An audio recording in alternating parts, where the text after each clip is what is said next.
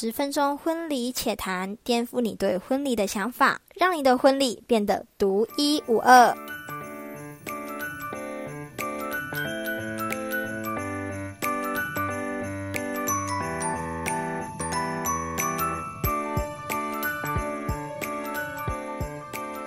大家好，欢迎大家收听《婚礼且谈》，我是《婚礼且谈》的主持人，我叫做艾薇。那我们今天的特辑非常的特别，是关于最近要结婚的朋友们。非常适合在听的。那因为我最近都会划一些社群软体，或者是结婚吧的软体，里面都会有一些闲聊的部分，就是会有很多呃全世界的网友就是在里面留言，然后就是希望在婚礼上有遇到一些状况跟问题，都会在上面做留言，然后做发问。那我在这边我三点，我觉得最近很多人也会问的三个问题拿出来，在这边跟大家做分所以，我们今天的特辑呢，就是准新娘的求解特辑。其实，这种特辑我会不定时的都抛出来。希望呢，就是要准新娘的你们，或者是还没有结婚，但是想说之后结婚会遇到状况的你们，也是都可以收听的哦。首先，我们第一个遇到的问题是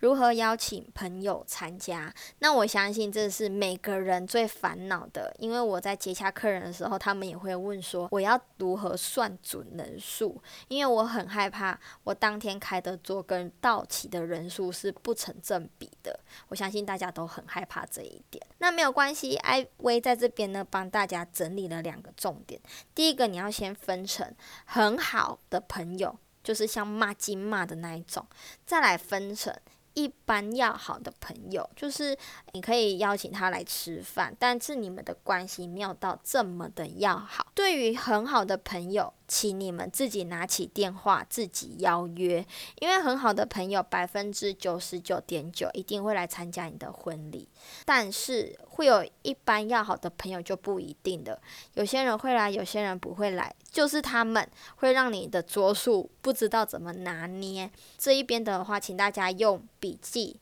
把它记下来，请你用 Google 表单，因为 Google 表单是我看过最成功的一个案例。真的每一个人弄，他们当天的桌数都是算的刚刚好，甚至预备桌都不用开。所以呢，你可以去制作一个 Google 表单，就是丢进去一个群组，你要丢去国中、国小或者是高中、大学的群组，然后就跟他说：“诶，大家好，我是某某某，那我几月几号要结婚？如果想来参加的话，麻烦点连接参加。”然后你 Google 表单里面呢，要设立一条就是携带人数。如果你有设立这一条，到时候你在整理的话非常好整理，然后出错率几乎会是零哦。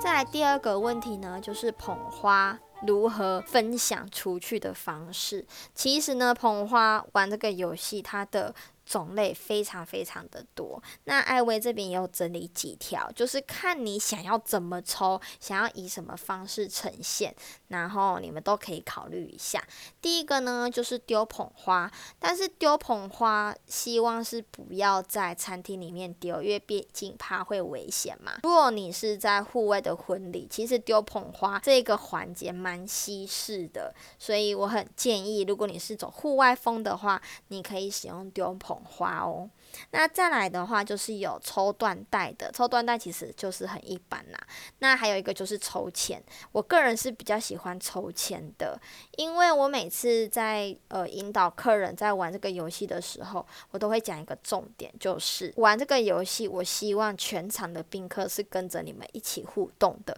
才不会让宾客觉得说啊，你们抽捧花就是你们的事啊，我就继续吃饭。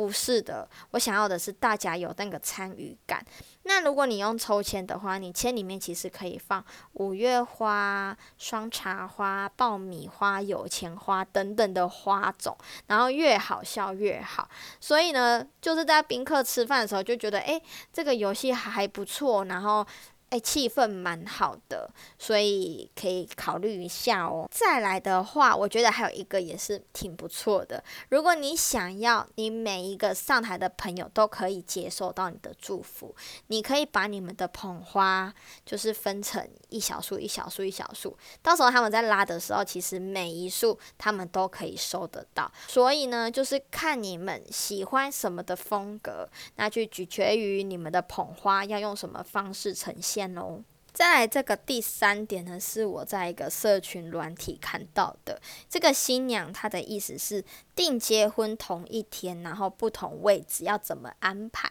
那艾薇在这边有帮她整理了几个重点。我觉得订婚就是女方的场嘛，一定就是要在女方家。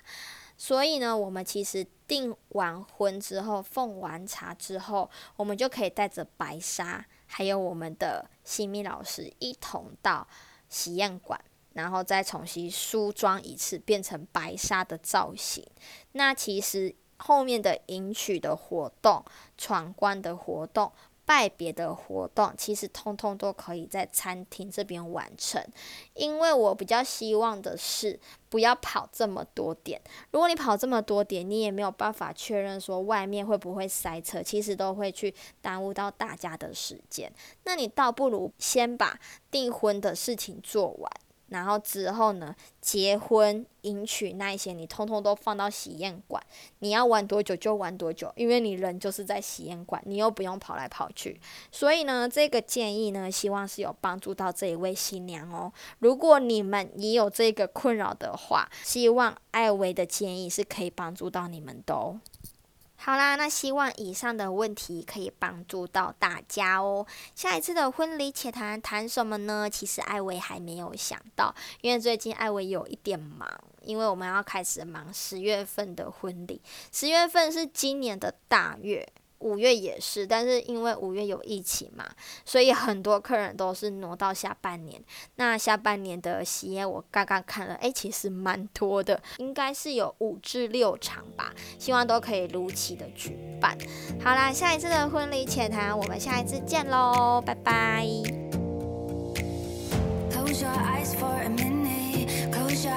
what